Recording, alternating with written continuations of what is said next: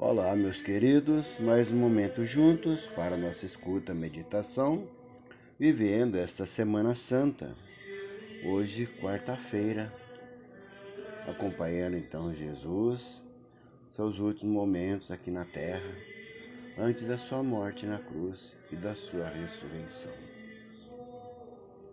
Vamos ouvir a mensagem do Evangelho de hoje, no qual Jesus diz que o Filho do Homem vai morrer, conforme diz a Escritura, a respeito dele.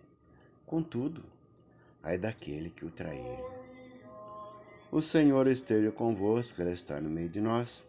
Proclamação do Evangelho de Jesus Cristo, segundo Mateus. Glória a vós, Senhor.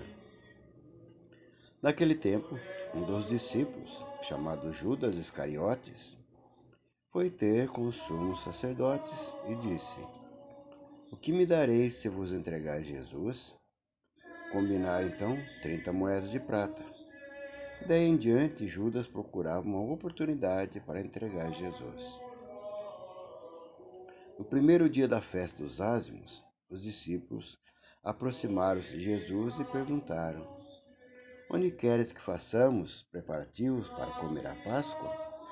Jesus respondeu: Ide à cidade, procurai certo homem e dizei-lhe: O mestre manda dizer: meu tempo está próximo.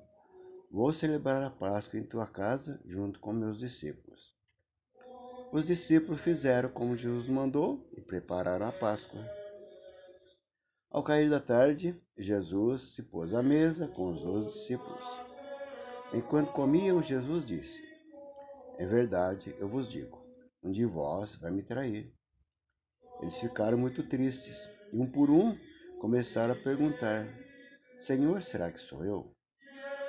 Jesus respondeu: Quem vai me trair é aquele que comigo põe a mão no prato. O filho do homem vai morrer, conforme diz a Escritura a respeito dele. Contudo, aí daquele que trair o filho do homem, seria melhor que nunca tivesse nascido. Então Judas, o traidor, perguntou: Mestre, serei eu? Jesus respondeu: Tu o dizes. Palavra da salvação. Glória a vós, Senhor.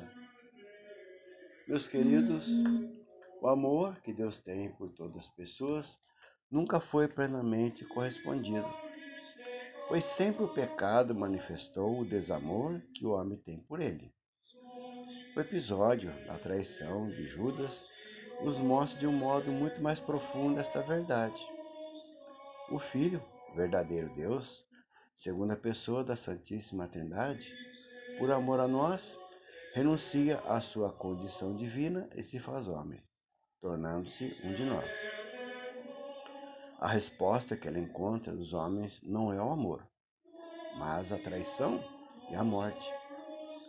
Mas nem mesmo esta realidade diminui o amor que Deus tem por nós, uma vez que, por amor, Jesus nos dá livremente a sua vida.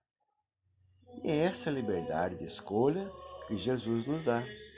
Judas usou mal a sua liberdade, pois a vida estava diante de seus olhos, e a rejeitou e tornou-se escravo de seu pecado.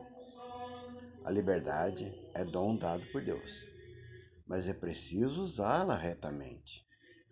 A liberdade verdadeira nos ensina o que devemos escolher e o que nos traz a vida. Celebremos com profundidade o mistério redentor de Cristo, fazendo-nos parceiros dele em sua paixão e em sua ressurreição.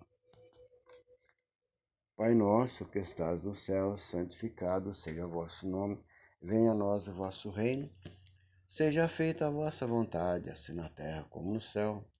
O pão nosso de cada dia nos dai hoje, perdoai-nos nossas ofensas, assim como nós perdoamos a quem nos tem ofendido.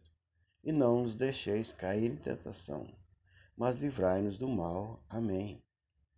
O Senhor esteja convosco, Ele está no meio de nós. Desça sobre nós e permaneça para sempre.